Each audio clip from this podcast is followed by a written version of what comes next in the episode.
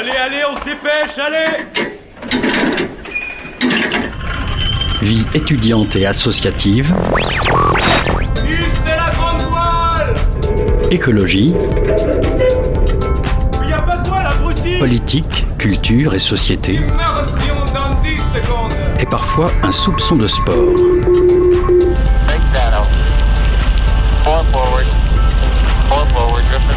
Tout le monde est à son poste Du lundi au jeudi, 18h-19h, le sous-marin, la quasi quotidienne d'infos de Radio Campus Angers. Et une minute, vous êtes bien sur Radio Campus Angers. Bienvenue à bord du sous-marin. Une course en ville de nuit. La quatrième édition du Trail de l'Apocalypse, c'était ce samedi à Angers. Alex nous en parle dans sa chronique. Une dose de sport qui s'ajoute à l'habituel flash de Simon. Un concert coloré qui vient contrebalancer les paroles des textes d'un artiste complice avec son public. Ce sont les mots d'Alice qui était au concert de Voyou jeudi dernier. Elle l'a interrogé avant son passage sur scène. Absurdistan, les chroniques de l'absurde, le podcast de la CIMAD, association solidaire avec les migrants, en collaboration avec Campus FM à Toulouse. On diffuse deux épisodes ce soir dans le sous-marin. Alors accrochez bien vos gilets de sauvetage. C'est parti, le sous-marin lève les voiles. 18h-19h, le sous-marin sur Radio Campus Angers. Salut Simon, tu vas bien? Salut, ça va et toi? Bah ouais, est-ce que je t'ai manqué? Bah oui, beaucoup, beaucoup. ouais. Ah tu m'étonnes, ça fait, ça fait quelques temps qu'on s'est pas vu. J'espère que je vais pas créer de jalousie. La victoire historique des Bleus face à Gibraltar ce week-end a un peu éclipsé le reste de l'actualité sportive, mais c'est bien le sport angevin qui nous intéresse en premier. Et on commence avec le basket et les joueuses de l'UFAB 49 qui se sont inclinées hier. Elles affrontaient Montpellier lors de la 7 journée de Ligue féminine. Après une première mi-temps serrée, les Angevines ont craqué dans le troisième quart-temps. Elles occupent maintenant la 8 place du championnat. Et euh, le prochain match sera mercredi en Eurocoupe face à Galatasaray. On passe au hockey avec les Ducs qui ont obtenu un meilleur résultat. Et oui, ils affrontaient euh, Marseille samedi dernier. Alors malgré une bagarre dans le dernier euh, tiers-temps, les Ducs ont remporté la rencontre 3-0. Angers repasse devant Rouen au classement, mais avec deux journées en plus. Le- la prochaine rencontre opposera nos Ducs au Gothique d'Amiens. Rendez-vous vendredi à 20h30 à l'Ice Park pour les encourager. Rugby maintenant, le SCO ne se porte pas très bien. Et oui, hein, notre club local s'est incliné samedi face euh, au RC euh, Sablé. Après avoir mené euh, 10 12-7 pardon, à la pause, les Angevins ont finalement perdu 20 à 15. Ils sont quatrième de la poule 16 de Fédéral 3 et ils se déplaceront à Saint-Herbin le 3 décembre pour la 9 journée. C'est le résultat du week-end, la victoire historique des Bleus face à Gibraltar. Oui, je ne pouvais pas y déroger, hein, euh, désolé pour euh, tous ceux qui n'aiment pas le foot, mais l'équipe de France a dominé la sélection de Gibraltar, tenez-vous bien, 14-0 samedi soir. C'est tout simplement la plus large victoire de l'histoire de l'équipe de France. Ce match comptait pour l'avant-dernière journée de qualification de l'Euro 2024. Alors les Bleus étaient déjà qualifiés et le match ne comportait entre guillemets aucun enjeu important. Mais euh, Moi, je ça reste quand même une énorme victoire. Je l'ai pas vu le match, tu l'as regardé Parce que Ah je me dis 14-0. J'ai euh, Au début, on s'est dit ça va être ennuyant et au final, on a regardé jusqu'au bout parce que c'était vraiment incroyable. Et bah des records, et il y en a eu aussi sur le plan individuel. Et oui, hein, euh, il y a tout d'abord le tout jeune Warren Zahir Emery qui est devenu le plus jeune buteur de l'histoire de l'équipe de France à tout juste 17 ans, 8 mois et 10 jours. Alors euh, malheureusement pour lui, il s'est blessé sur la même action qui a mené euh, à son but. hein. on lui euh, espère, on lui souhaite un bon rétablissement.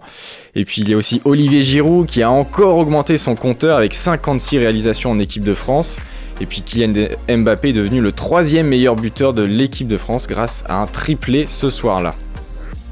Et alors pour ceux qui se demandaient, hein, la plus large victoire lors d'un match opposant deux sélections nationales, euh, c'est pas notre équipe de France malheureusement, mais c'est celle de l'Australie qui avait gagné 31-0 face aux Samoa américaines C'est en pas du 2001. rugby Euh, oui, on peut se demander, le, ils jouent à quel sport?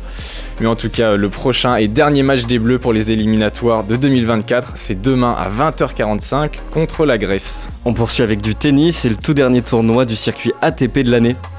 Et oui, la semaine dernière se sont tenus les ATP Finals ou le tournoi des maîtres à Turin en Italie. Alors ce tournoi euh, de l'élite, il regroupe les 8 meilleurs joueurs euh, de l'année. Alors cette année, on a retrouvé Djokovic, Rune, Sinner, Tsitsipas, Medvedev, Rublev, Alcaraz et Zverev. La finale du tournoi, elle, elle a opposé l'impressionnant euh, Yannick Sinner, impressionnant par sa jeunesse et son talent, et le vétéran Novak Djokovic. Et donc même si Sinner avait réussi l'exploit de battre Djokovic en match de poule justement, ça n'a pas suffi hier pour l'empêcher euh, de l'emporter. Donc Joko remporte, ainsi, Joko, pardon, remporte ainsi son septième ATP Finals, un record. Il termine ainsi, comme il le dit lui-même, la meilleure saison de sa carrière. En plus de toutes ses victoires, le Serbe accumule les records. Il passe la barre des 400 semaines passées en tête du classement ATP. Il termine la saison numéro 1 mondiale pour la huitième fois. Pour achever sa quête de titre, il ne lui manque plus qu'une médaille d'or aux Jeux Olympiques. Rendez-vous donc l'année prochaine à Paris pour peut-être assister à une nouvelle page de l'histoire du tennis. Et on termine par ton petit conseil de la semaine? Et oui, alors pour tous les, les fans de sport auto, ce week-end euh, se tient le tout dernier Grand Prix de MotoGP de la saison à Valence en Espagne. Alors si en Formule 1, il n'y a plus aucun doute sur euh, qui sera sacré champion du monde, le résultat est moins sûr en moto. En effet, l'espagnol Jorge Martin tentera de revenir sur l'italien Francesco Bagnaia. Il compte 21 points de retard au classement général, ça peut paraître beaucoup, mais ça peut aller très vite en MotoGP. Rendez-vous donc dimanche à 15h pour un final qui risque d'être épique.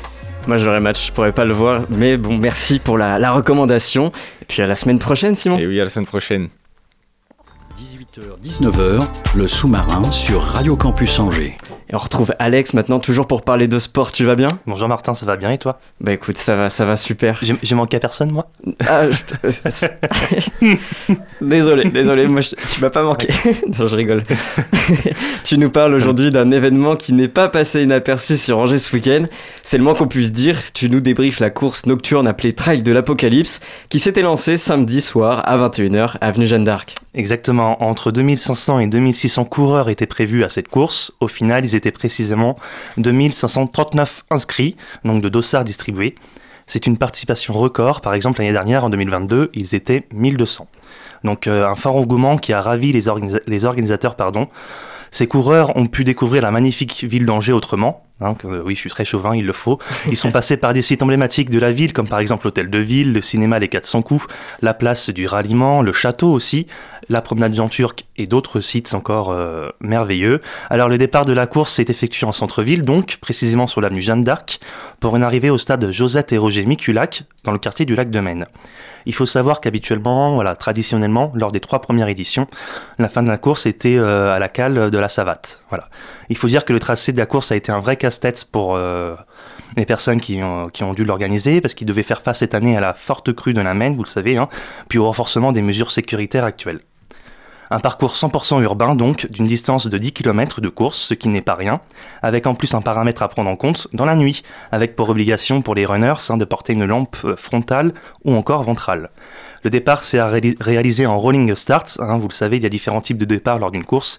Euh, le rolling start, c'est lorsqu'il n'est pas possible de faire partir tout le monde en même temps, car la zone de départ est trop petite par rapport au nombre de participants.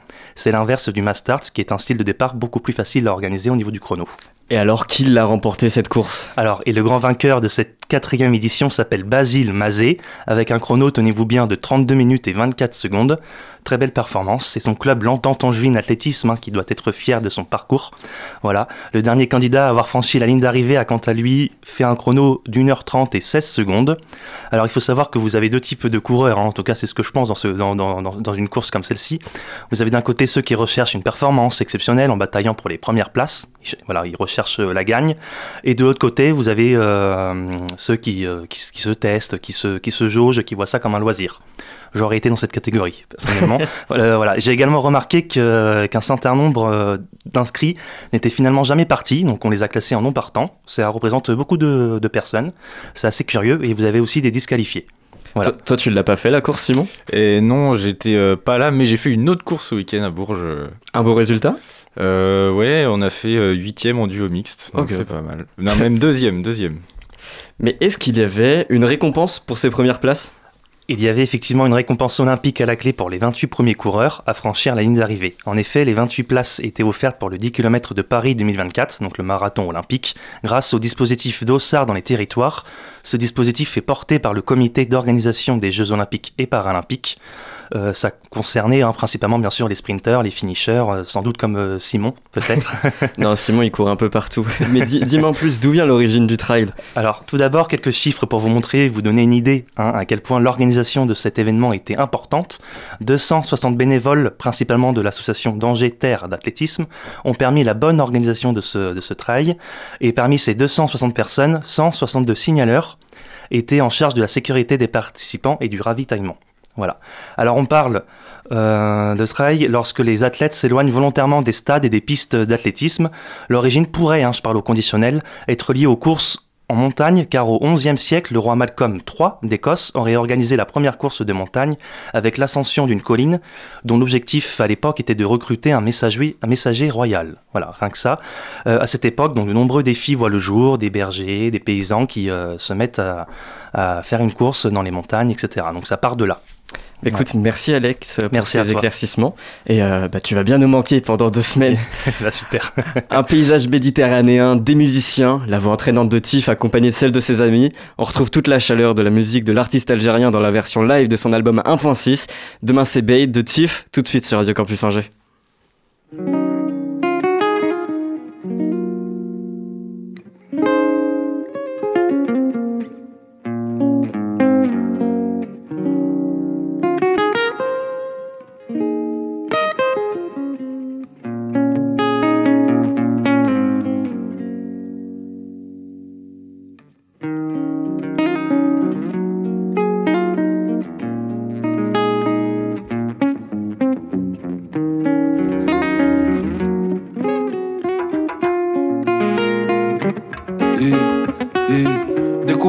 Prod à des quartiers populaires. Plus de temps, c'est pas grave, plus de fierté qu'on t'a eu, aucune hâte. Vendre la salade peut tourner au vinaigre, vite fait du sale, c'est ce que m'a dit Mehdi, elle est bonne, ça compense. J'oublie qu'elle débite des inepties. Faut que je me diversifie, que maman se repose sur divers sofas. Elle est belle la misère, si c'est une pensée venue qu'une fois que l'hiver chauffe. Pourtant je fais le lover, chauffe et ne crois pas que mon cœur à toute heure. Ha, Donc fais-en, profite tellement de mal que même ma douleur souffre. Je ferai pas ça toute ma life. Je prendrai le flow, la maille, je reviendrai chez. J'ai pas beaucoup d'attaches, du coup elle bout de ma table, veut rencontrer. Je ferai pas ça toute ma life. Je prendrai le flow, la maille, je reviendrai chez.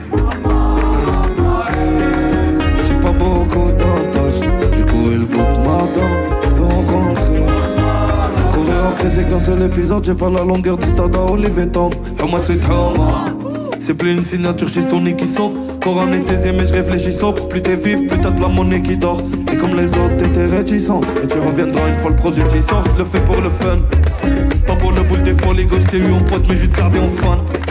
Et toi t'es pas la seule, toi t'es pas la seule fille qui marche l'hôtel. Les miens ont pris la mer quand elle a hooligan. Ils t'aident, ils meurent. Dois chanter haine comme un hooligan. Je ferai pas ça toute ma life. Je prendrai le flux de la maille, je reviendrai chez.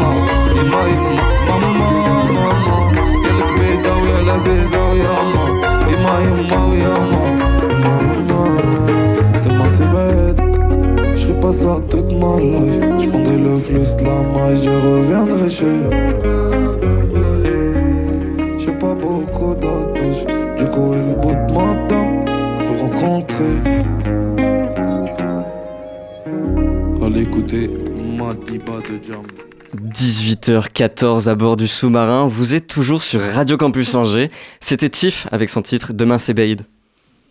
18h-19h, le sous-marin sur Radio Campus Angers. Et jeudi dernier, le Shabada accueillait le concert de Voyou et Alice de Radio Campus Angers a discuté avec le chanteur avant son passage sur scène. Rencontre. On est au Shabada ce soir et c'est Voyou à la programmation. Bonsoir. Bonsoir. Votre euh, vrai nom, c'est euh, Thibaut Van Houlen. Euh, bon, je pense que tout le monde vous demande, mais c'est un peu intriguant de, de choisir de s'appeler Voyou. Un homme euh, généralement jeune, au comportement grossier et provoquant, des mœurs douteuses et euh, sans moralité, c'est ce qu'on peut trouver dans le dictionnaire. Pourtant, vos musiques sont douces et joyeuses. Ouais, c'était une bonne, une bonne description du mot voyou. Mais je trouve qu'on peut en avoir plein d'autres de descriptions de ce mot-là. Et pour moi, en tout cas dans mon imaginaire, les voyous, c'est plus euh, des personnes qui se permettent de trans- transgresser certaines règles, mais parce que si jamais on transgresse pas certaines règles, les- la société avance jamais quand même. Donc euh, moi, en tout cas, ce que j'ai vu des voyous, c'est plus des personnages dans les films qui effectivement sont pas toujours euh, avec la loi, mais qui le font pour les bonnes raisons. Genre Robin des Bois, c'était un peu un voyou par exemple. Et pourtant, ce qu'il faisait, c'était plutôt, plutôt honnête, je trouve. C'est plutôt l'appel à la, je sais pas moi, se confronter à ses propres euh, euh, peurs ou euh, quelque chose comme ça. On n'en voit pas le bandit en fait. Euh, oui, après, on peut prendre le truc très premier degré, mais je sais pas, voyou, c'est un peu aussi un petit voyou, tu peux dire ça, ça peut être un petit nom gentil, quoi. En tout cas, moi, je le vois pas comme quelque chose de péjoratif. J'ai l'impression d'ailleurs que les gens qui disent voyou de manière péjorative, souvent, eh ben, c'est des gens, genre, il faut pas trop écouter ce qu'ils disent.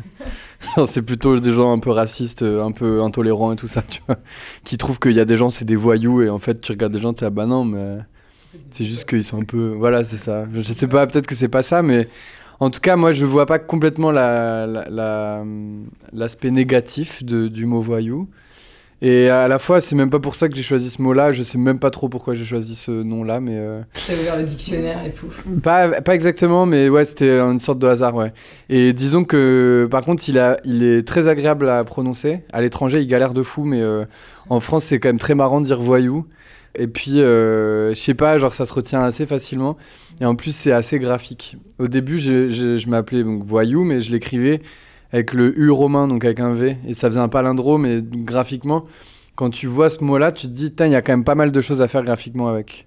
Et d'ailleurs, j'ai pas encore exploité euh, comme il faudrait, mais voilà. Ne pas être au sein du- d'une chose pour euh, décrire cette chose, c'est euh, quelque chose que vous avez dit.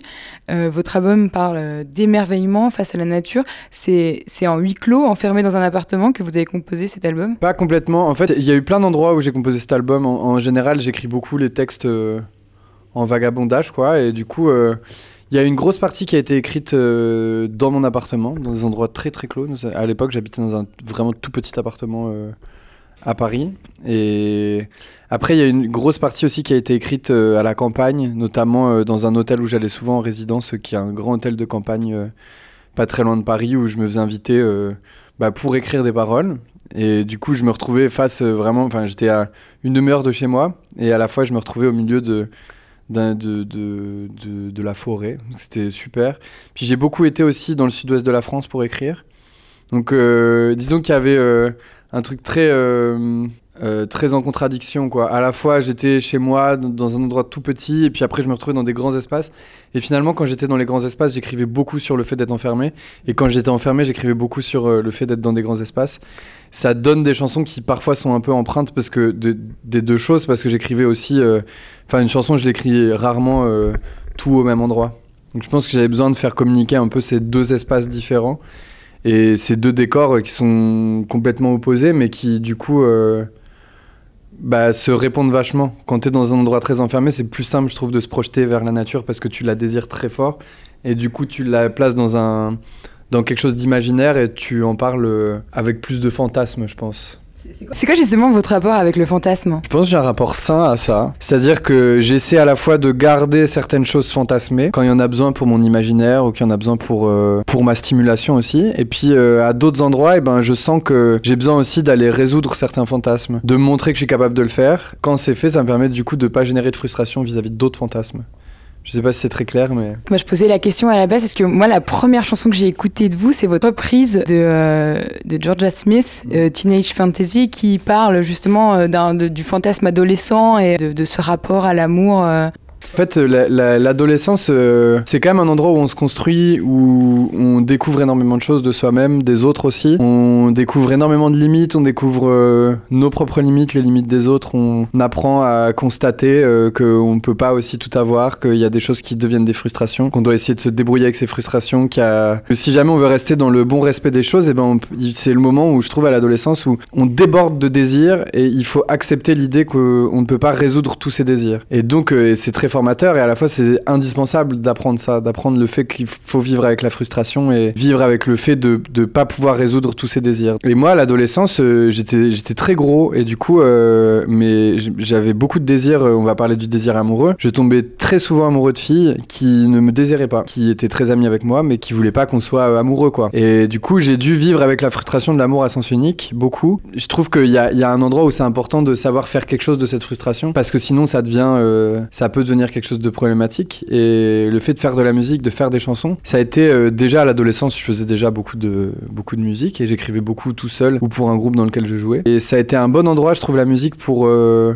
pour me libérer de certaines de ces frustrations, c'est-à-dire pouvoir soit me imaginer des histoires qui n'étaient pas les miennes, mais pour me permettre de vivre euh, d'une certaine manière certains fantasmes, soit de raconter ma frustration. Et en fait, ça, je trouve que ça aide vachement à, bah, à vivre avec, euh, avec les choses qu'on peut pas avoir. Quoi. Quand on écoute vos musiques, euh, il y a aussi euh, une certaine forme de, euh, de candeur qu'on entend. Euh, Est-ce que c'est important pour vous de garder une âme d'enfant en fait? Oui, en fait, c'est Alain Souchon qui avait dit dans une interview que la magie du fait d'être chanteur, c'était qu'on nous demandait de rester des enfants toute notre vie. Et c'est vrai qu'il y a un truc comme ça où, en tout cas, je sais pas si on nous demande d'être des enfants, mais on nous demande d'avoir toujours un regard qui est décalé sur les choses, sur la société, sur, sur les gens, sur les choses, pour avoir une autre vision, une vision, ouais, une vision périphérique de, des choses. Et j'ai l'impression, ouais, que pour ça, pour pouvoir garder un- un- une vision décalée, un regard décalé sur les choses, et ben c'est bien de rester connecté à, ouais, à la candeur de l'enfance. À... Quand t'es enfant, tu regardes les choses et à la fois on te pardonne complètement toutes les maladresses que tu peux avoir sur ton regard des choses. Et en même temps, quand on dit la vérité sort de la bouche des enfants, il y a un truc de très vrai, c'est-à-dire qu'il y a des choses qui parfois euh, vont être blessantes, il y a des choses qui parfois vont être cruelles, mais à la fois, eh ben, c'est la simple vérité de quelles sont les choses. Et on n'en voudra jamais à un enfant de dire des choses telles qu'il le pense. Quand on devient adulte, eh ben, on,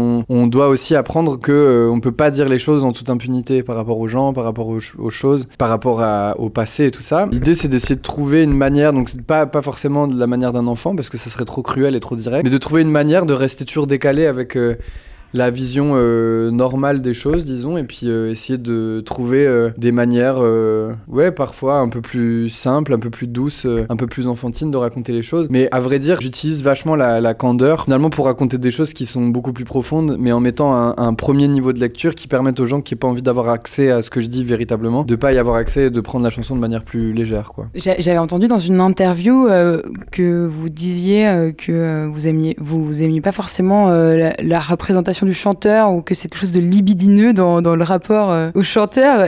Oui, alors j'ai dit ça euh, il y a longtemps et euh, du coup on me le ressort beaucoup. Mais à la fois ça a pas complètement changé, c'est que il y a quand même, je trouve une certaine image. Alors je mets pas, je mets vraiment pas tout le monde dans l'eau, mais il y a quand même un truc avec le chanteur où le chanteur il couche avec des meufs plus jeunes en tournée, euh, il joue au séducteur tout le temps, euh, il est au-dessus des autres, il a toujours euh, l'air un peu... Enfin tu vois, genre on lui trouve beaucoup d'excuses au chanteur, tu vois, c'est... il a le droit... d'être un peu d'être un peu dark et du coup d'être méchant avec les autres parce que tu comprends c'est un artiste à l'intérieur il est brisé et tout ça. Moi je trouve que c'est beaucoup d'excuses pour en fait bah, des humains comme les autres qui ont décidé de s'inventer des excuses pour finalement à certains endroits pas être tout le temps faire des choses pas très acceptables quoi. Enfin on le voit aujourd'hui. Il y a quand même beaucoup de chanteurs euh, qui qui ont des accusations euh, de bah, notamment d'agression sexuelle. Et même s'ils sont pas condamnés ben je pense que ça ne vient pas de nulle part. Et qu'en fait euh, pendant pendant des années le chanteur a été aussi un être un peu on lui excusait tout, tu vois. C'est comme des acteurs où, en fait, une espèce de position supérieure de, vu que je délivre de l'art et que je délivre énormément de bonheur aux autres, et ben j'ai le droit d'être un énorme enfoiré avec tout le monde. Et je, je suis pas complètement d'accord avec cette idée-là, et ça me donne pas complètement envie de, de rentrer dans la case chanteur parce que c'est en train d'être déconstruit vachement, je trouve, mais il y a quand même. euh, Enfin, on sort d'un paquet de générations de mecs qui étaient un peu problématiques et qui en plus l'étaient un peu ouvertement et qui en plus étaient acclamés pour l'être. Donc moi personnellement j'ai toujours eu du mal à me retrouver là-dedans Et euh, après, euh, voilà, j'espère que c'est aussi une image qui se déplace petit à petit et, que jusqu'à ce que ça disparaisse complètement. Je pense que là, il y a plein de gens qui œuvrent justement pour que ça soit plus le cas et c'est tant mieux, je trouve. Vous êtes chanteur, euh, ça n'a pas été un obstacle, enfin cette vision-là, euh, parce que vous jouez euh, énormément d'instruments, euh, la trompette. quand est-ce que c'est est passé le moment où vous avez aussi décidé de chanter? Euh, ben, en fait, je chantais déjà dans un, dans un groupe que, j'avais quand j'étais au collège. Et puis après, je faisais des chœurs dans les groupes euh, quand j'étais musicien pro pour des gens. J'ai toujours chanté, mais disons que ça a été un peu dur. hein. Le, fait de passer euh, du côté chanteur, déjà, ça a dû me mettre à écrire des textes. Et j'ai jamais été euh, quelqu'un qui écrivait beaucoup. J'ai jamais eu de journal intime. J'ai des amis qui ont toujours des carnets sur eux et qui écrivent toujours un paquet de trucs. Moi, ça n'a jamais trop été mon cas. Et euh, donc, pour moi, le vrai truc, c'était à la fois d'essayer de comprendre comment je pouvais faire en sorte. Enfin, comment je pouvais chanter que ça soit, que ça soit joli, quoi, que ma voix elle soit plutôt euh, appréciable à l'oreille, disons. Et comment chanter pour que ça m'aille bien, comment écrire des mélodies qui allaient bien à ma voix aussi. Et puis après, euh, aussi toute la partie écrire des paroles, quoi. Donc euh, ça n'avait pas été évident au début et j'ai eu quand même euh, un petit... euh, autant la partie musique, je fais ça depuis tellement longtemps et j'ai quand même plutôt confiance en moi sur la partie musicale, mais la partie chant, j'avais vraiment un, ouais, une sorte de syndrome de l'imposteur de me dire que bon, j'av- j'avais pas spécialement de une voix tu vois particulière. Donc je pense que j'ai beaucoup mis sur les paroles aussi pour essayer d'écrire des paroles et sur les mélodies à la base pour essayer de masquer le fait que ma voix était peut-être pas complètement euh, magnifique quoi et en tout cas j'avais pas un truc il y a des gens ils à 12 ans ils chantent et t'es là putain mais c'est fou genre ils ont une voix de malade moi c'était pas du tout mon cas quoi Et t'as réussi à dépasser ça? Mais en fait, euh, il y a eu plusieurs trucs. Déjà, j'ai accepté que si les gens aimaient bien, c'est que ça, je leur laissais. euh, j'ai accepté de pas me juger en tout cas. J'ai beaucoup travaillé pour pour être techniquement genre irréprochable à la voix, c'est-à-dire pour pouvoir chanter exactement ce que je veux, être tout le temps juste, placer toujours ma voix à des endroits où, où ça va. J'ai arrêté de fumer pour avoir une, tu vois, pour pas avoir de problème, parce qu'à un moment j'ai carrément été opéré des cordes vocales et tout, parce que à force de faire trop la fête, de, de trop être en tournée, de, de trop bouger, de pas assez dormir et de, et de beaucoup fumer, de beaucoup faire la fête, et ben mes cordes vocales, elles ont lâché quoi. Et j'ai dû me faire opérer, c'était délicat, et je me suis dit, ok, en fait, c'est vraiment. Enfin, à la base, mon métier, c'est musicien, et avec, ce, avec Voyou, c'est devenu. Mon métier, c'est devenu chanteur aussi. Et même si euh, j'aime pas l'image des chanteurs, je dois quand même accepter le fait que c'est mon instrument de travail, ma voix, et, je me suis dit, ok, il faut que j'en prenne soin vraiment, quoi. Euh, on n'a pas beaucoup parlé de ton album. Le nom, c'est euh, Les Royaumes minuscules. Est-ce que tu peux euh, nous en parler un peu plus? Euh, alors les royaumes minuscules, c'est beaucoup de choses. hein. C'est dur, à, c'est dur à expliquer parce que c'est plein de choses. C'est à la fois des petites émotions, des petits sentiments que tu as à l'intérieur de toi et qui qui sont pas forcément visibles, que même toi parfois tu as du mal à voir, mais qui finalement ont beaucoup d'importance. Euh, c'est énormément de choses autour de nous aussi qu'on a un peu arrêté de regarder dans nos sociétés actuelles. euh, beaucoup de choses dans la nature. Des... Ça, parle d'énormément de choses. C'est vraiment assez pluriel et mais disons que j'aimais la dualité entre royaume, qui, qui est quelque chose qu'on imagine très très grand, et minuscule, qui est quelque chose de tout petit. Et comme on parlait tout à l'heure de, des petits intérieurs très fermés et des grands extérieurs très ouverts, euh, il y a beaucoup de jeux de proportions entre des choses minuscules et des choses très grandes, des choses très petites, des choses très ouvertes, euh, euh, des choses très éclairées, très lumineuses et des choses très sombres, de la nuit et du jour. Et en fait, l'album est très beaucoup écrit dans des dans des ouais dans des dualités comme ça. Et puis voilà ça se ça s'intéresse les paroles parlent beaucoup de petites choses de, de petites émotions qui sont en fait très grandes de d'oiseaux qui font leur nid de fourmis qui tu vois genre de plein de choses comme ça. Et je sais pas j'aimais bien ça. Le retour à la nature, toujours? Euh, en fait, c'est pas que la nature, parce que je parle quand même beaucoup de villes dans ce, dans ce disque. J'en parle énormément, mais disons que ça met les deux en comparaison, parce que aussi, euh, je pense que ça permet aussi de. quand t'habites quand t'habites à Paris, tu te rends compte au bout d'un moment de l'absurdité du fait de vivre à Paris. C'est absurde de vivre dans des endroits aussi petits, dans, des, dans une ville où t'es à ce point-là serré, ça rend agressif, ça énerve tout le monde, ça, ça met pas en bonne santé, l'air il est dégueulasse, euh, les gens ils se parlent mal tout le monde va beaucoup trop vite, t'as pas la place de, de marcher. Et en même temps, il y a un truc qui est incroyable aussi, où t'es tout le temps en mouvement, t'as tout le temps l'impression que tu dois faire quelque chose, et du coup, tu fais tout le temps quelque chose.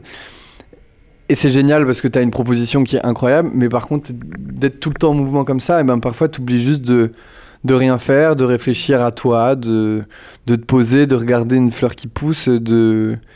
Tu vois, genre juste, t'oublies même la réalité de, du temps, la réalité de, de l'espace. Enfin, tu vois, mais, mais ça, c'est un truc très propre euh, à l'espèce humaine, hein, mais on a quand même euh, oublié que normalement, on se déplace pas euh, de, France jusqu'aux États-Unis euh, en, en 7 heures, tu vois. Ça n'existe pas, ça.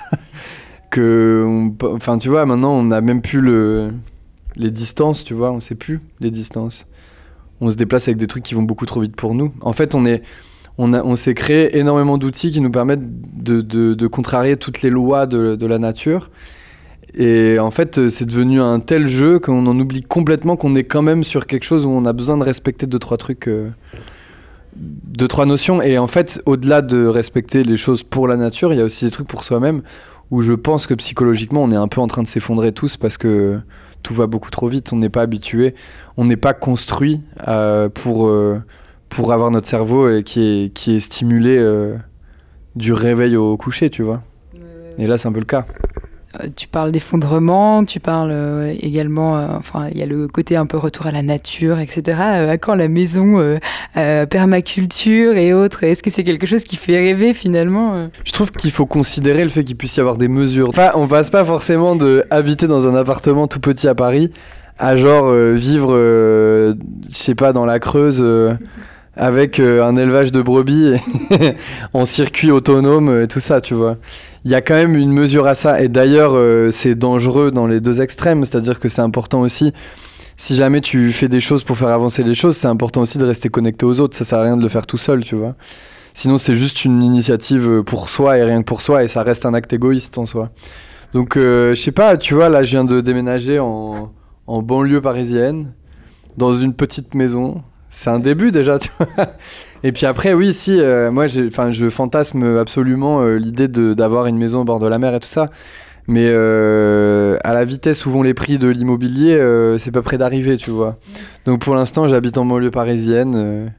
j'ai un jardin de 5 mètres carrés, je suis content, tu vois. Je cultive pas, mais il y, a des- il y, y a des arbres à fleurs, donc je vois des fleurs pousser, ça me rend heureux déjà. Merci beaucoup d'avoir répondu à mes questions. Avec plaisir. Et merci Alice pour cette interview. Et voyons, on l'écoute tout de suite avec son dernier titre, D'amour et d'insouciance. Je m'ennuie à mourir depuis ce matin. J'ai dans la tête des idées bêtes, je pense à rien. Je regarde le vide, sauf quelquefois. Où le soleil s'invite à ma fenêtre et change la poussière en paillettes. Comme c'est joli, ça me divertit. Puis nuage passe, poussière s'efface, alors à nouveau je m'ennuie. Seul dans mon nid, ça me rend heureux d'écrire des chansons sur ces instants merveilleux. Et dans mon fort intérieur, j'ai le temps de regarder pousser les fleurs.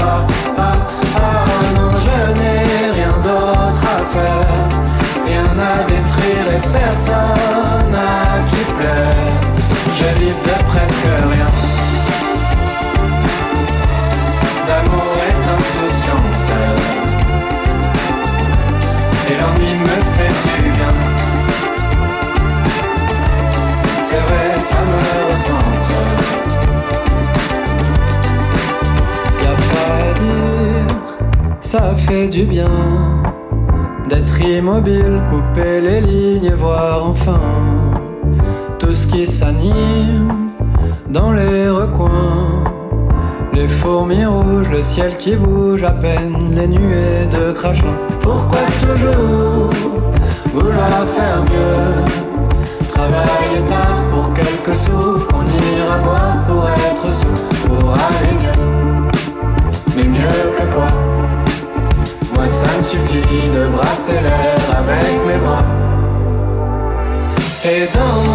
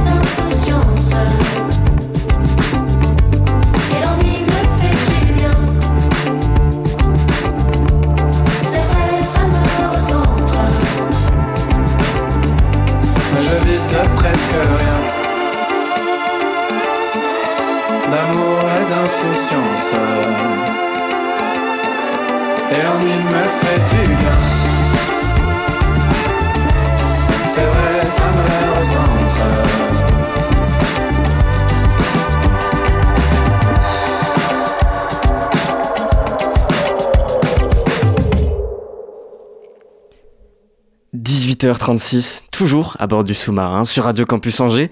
C'était Voyou d'amour et d'insouciance. 18h-19h, le sous-marin sur Radio Campus Angers. Absurdistan, les chroniques de l'absurde, le podcast de la CIMAD, l'association solidaire avec les migrants, en collaboration avec euh, Campus FM à Toulouse, un podcast qu'on a commencé à diffuser la semaine dernière. Et tout de suite, on écoute l'épisode au centre judiciaire, puis au centre de rétention.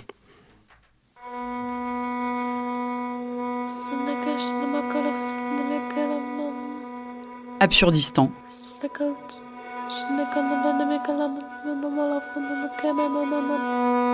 Les chroniques de l'absurde.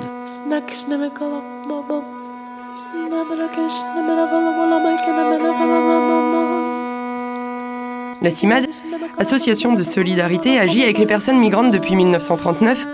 Elle défend leur accès aux droits jusque dans les lieux de privation de liberté. La CIMAD va à la rencontre de ces personnes, enfermées pour le seul fait d'être en situation irrégulière sur le sol français.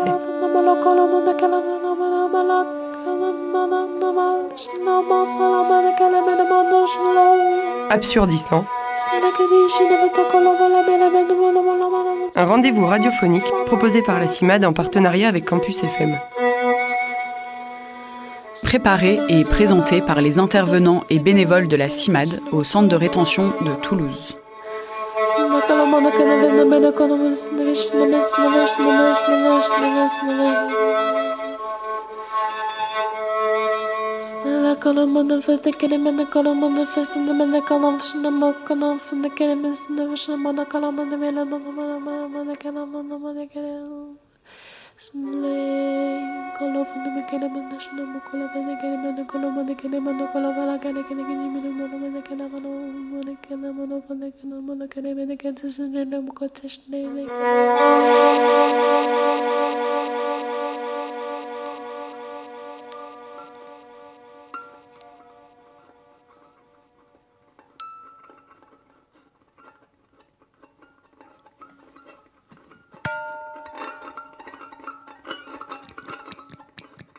Je vais un mardi à 2 heures au tribunal judiciaire de Toulouse, dans la salle d'audience numéro 3. C'est là que le juge des libertés est chargé de dire aux personnes qui ont été placées au centre de rétention de Cornebarieux si elles vont y rester, pour combien de temps ou non. Dans la salle, il y a quelques personnes. Au premier rang, deux ou trois hommes assez jeunes, et puis une dame d'un âge très certain. Tout autour de la salle, il y a six policiers de la police aux frontières, deux avocats, un représentant de la préfecture et au fond un peu de public, dont le fils de cette dame, qui en réalité vit en France depuis très longtemps. Il y a longtemps, elle a vécu en France pendant 16 ans. Elle est veuve, mais son mari touchait une retraite française.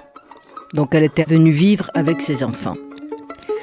Elle a été placée au centre de rétention par la préfecture de Haute-Vienne deux jours avant.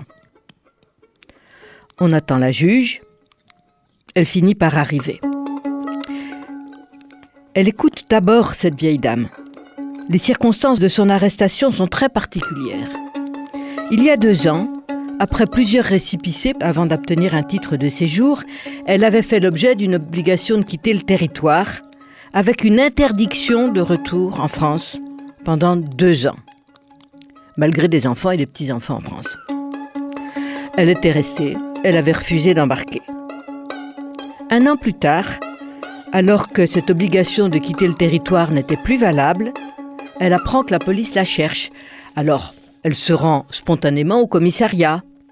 Et là, sans coup férir, sans lui dire que puisqu'elle s'était présentée volontairement, elle pouvait partir, elle est arrêtée et placée au CRA. Je vous rappelle que cette dame est d'un âge très certain, au seul motif qu'elle n'aurait pas respecté l'interdiction du territoire.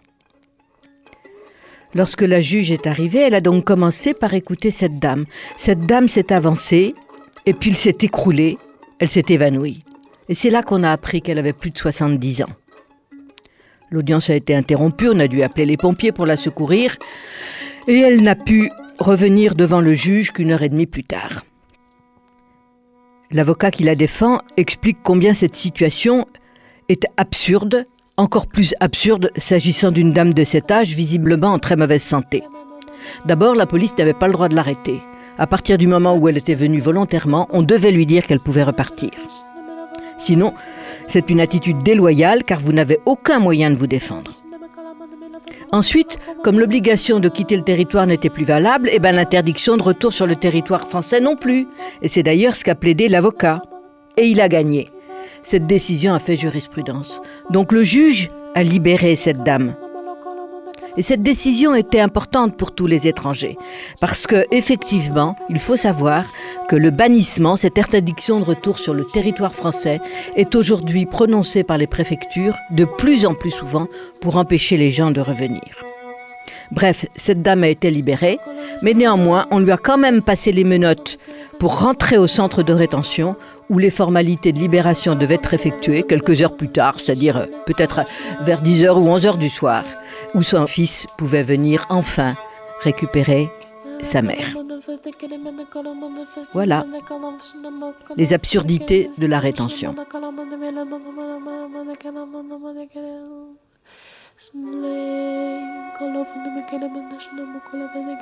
Absurdistan. Les chroniques de l'absurde.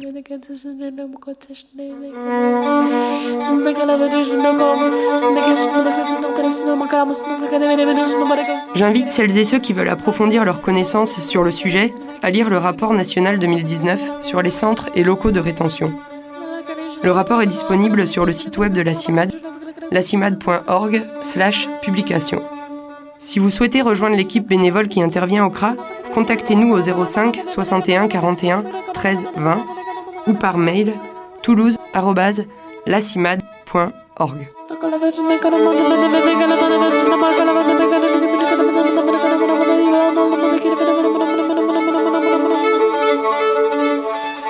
Ainsi s'achève le billet radiophonique de nos voyages en Absurdistan, pays abracadabrantesque et désespérant que nous vous ferons visiter régulièrement au travers des témoignages de nos visites de personnes retenues, ainsi que de points d'information générales sur ce système et sur la vie au CRA de Cornebarieux.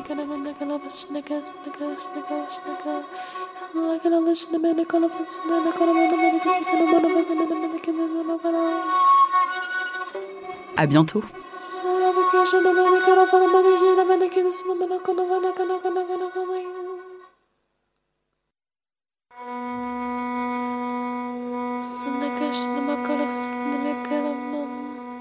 Absurdistan.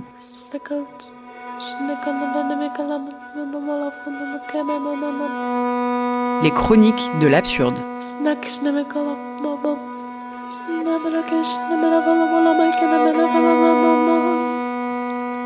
La CIMAD, association de solidarité, agit avec les personnes migrantes depuis 1939. Elle défend leur accès aux droits jusque dans les lieux de privation de liberté. La CIMAD va à la rencontre de ces personnes, enfermées pour le seul fait d'être en situation irrégulière sur le sol français.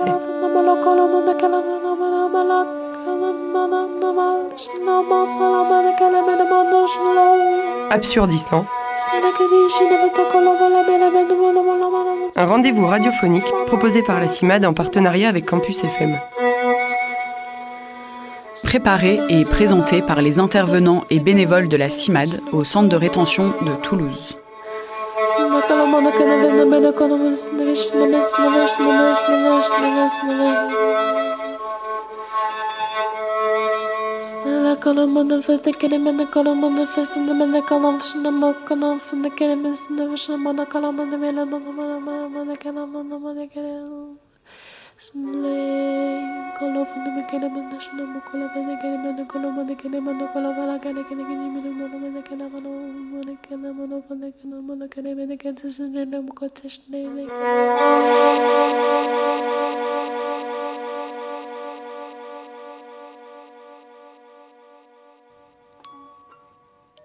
Alors, ce texte présente le fonctionnement du CRA.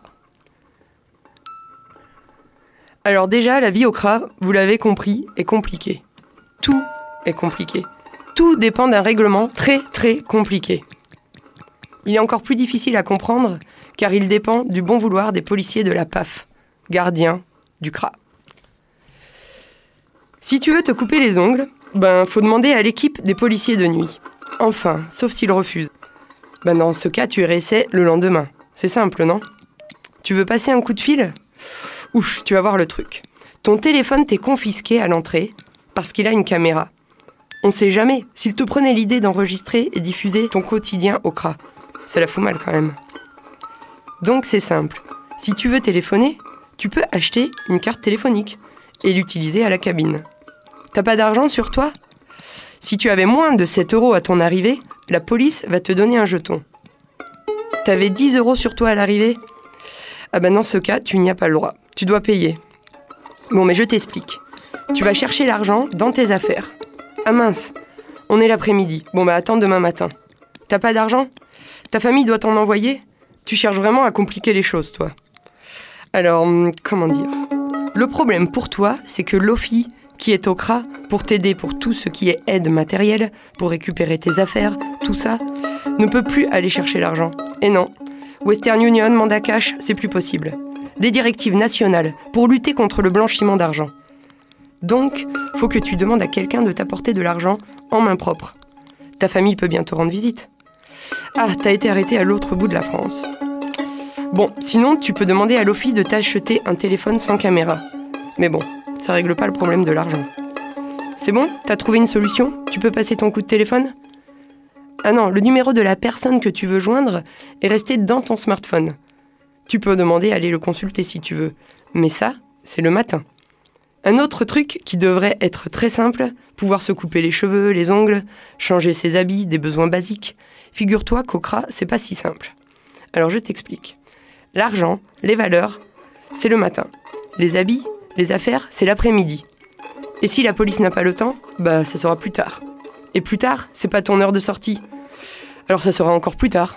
Ou demain. Les ongles, les coupes de cheveux, c'est le soir. Mais il faut que tu aies un coupe-ongle dans tes affaires. Ou alors que tu trouves quelqu'un dans ton secteur qui veut bien te prêter la tondeuse et faire coiffeur. C'est simple, non? Non? Ah bon? Dommage. Dommage. Car là, on va passer à un niveau au-dessus. Le CRA en temps de Covid. Si t'es déjà perdu, là tu vas voir, c'est encore autre chose. Tu comprends, comme on est en contexte sanitaire de crise, quoi, tu comprends, c'est la crise, le confinement, le couvre-feu, les restrictions, et oui, c'est la crise. Le contexte sanitaire, la crise mondiale, la pandémie, donc tu mets un masque. Et surtout, tu ne sors pas quand tu veux de ton secteur. Il ne faut surtout pas que tu croises un autre secteur. Vous risquez de vous contaminer. Et alors, vraiment, ça serait la catastrophe. Imagine, on serait obligé de fermer le CRA. Alors chaque secteur a le droit de sortir pour aller à la machine à café 30 minutes le matin et deux fois 30 minutes l'après-midi. Et pas plus. Alors maintenant, tu vas voir. Si tu viens de prison, tu vas directement en secteur faible risque Covid, le secteur A ou E. Bah oui, pourquoi pas. En prison, faible risque Covid. Ah bon, il y a eu des clusters en prison? Bon écoute, ne complique pas tout. De toute façon, tu vas voir un médecin. Tu as été arrêté dans la rue? Alors voyons voir. Est-ce que tu veux faire le test PCR Oui Alors, tu as des symptômes? Non Tu vas au secteur D en attendant le résultat de ton test. Et après, tu rejoins le secteur faible risque, au A ou E. Tu veux pas faire le test? Bon, tu vas au secteur famille, au C. Je te préviens, tu seras tout seul pendant de longues journées. Ah oui, mais c'est vrai que c'est un acte médical intrusif, tu as le droit de le refuser. Mais bon, tu vas être tout seul, hein. T'as des symptômes? Ah, ça fait déjà 12 heures que tu le dis et que tu le répètes en garde à vue? Bon, tu files à l'isolement médical, tu fais le test et on verra après. Ah oui, tu es une femme. Bon, bah pour toi, c'est simple. Simplissime. Tu as des symptômes à l'isolement médical. Et sinon, directement au secteur B. Et l'histoire du faible risque, euh, fort risque, du je peux refuser de faire le test, tout ça, dans tous les cas, tu vas au secteur B. Et c'est comme ça que le secteur des femmes s'est retrouvé trois fois en quarantaine, car des personnes asymptomatiques se sont révélées positives après leur arrivée. En quarantaine, enfermées dans l'enfermement. Pas de visite. Bon voilà, t'as suivi? Toutes les structures ferment. Les théâtres, les cinémas, les salles de sport, tout ce qui n'est pas de première nécessité. Et les Faut croire qu'à Place Beauvau, on y trouve une utilité publique. Car la fermeture n'a pas l'air d'actualité. Au contraire. Alors que la France se confine, les préfectures continuent à enfermer CRA. Par contre, je vais t'expliquer quelque chose de très simple. Les frontières extérieures de l'Union européenne sont fermées. Ben oui, le président l'a dit. Alors ben en fait, tu seras pas expulsé. Enfermé, mais pas expulsé. Et du coup, libéré par le juge, ou libéré à la fin de la durée maximale de rétention. 90 jours. Oui, tu m'as bien entendu, 90 jours. De la matière et du temps pour méditer sur l'absurdité.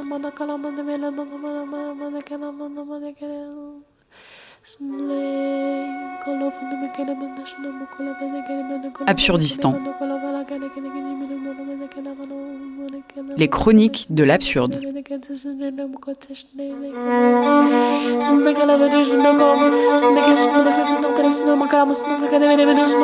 J'invite celles et ceux qui veulent approfondir leurs connaissances sur le sujet à lire le rapport national 2019 sur les centres et locaux de rétention.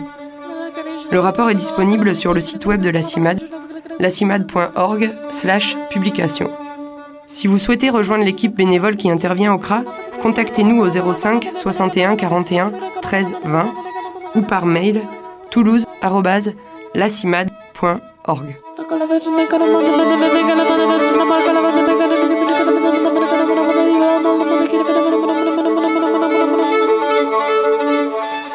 Ainsi s'achève le billet radiophonique de nos voyages en Absurdistan, pays abracadabrantesque et désespérant que nous vous ferons visiter régulièrement au travers des témoignages de nos visites de personnes retenues, ainsi que de points d'information générales sur ce système et sur la vie au CRA de Cornebarieux.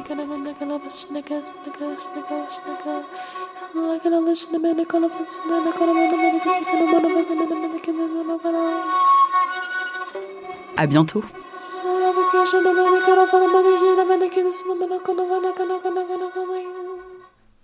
C'était le podcast Absurdistance sur Radio Campus Angers et c'en est fini pour nous ce soir. Merci à Éléonore et Mathéo à la technique, merci à Étienne à la programmation et à Hugo à la coordination. Le sous-marin termine sa traversée sur les ondes de Radio Campus Angers. Merci à toutes et à tous de nous avoir suivis et nous on se retrouve dès demain sur le 103 FM. On recevra le Joker's Pub pour leur dixième anniversaire, anniversaire et l'association Thermoutis pour la journée internationale des droits de l'enfant. Alors restez bien à l'écoute de Campus et d'ici là n'oubliez pas, les bonnes ondes, c'est pour tout le monde. Retrouvez le sous-marin en podcast sur toutes les plateformes et sur le www.radiocampusangers.com.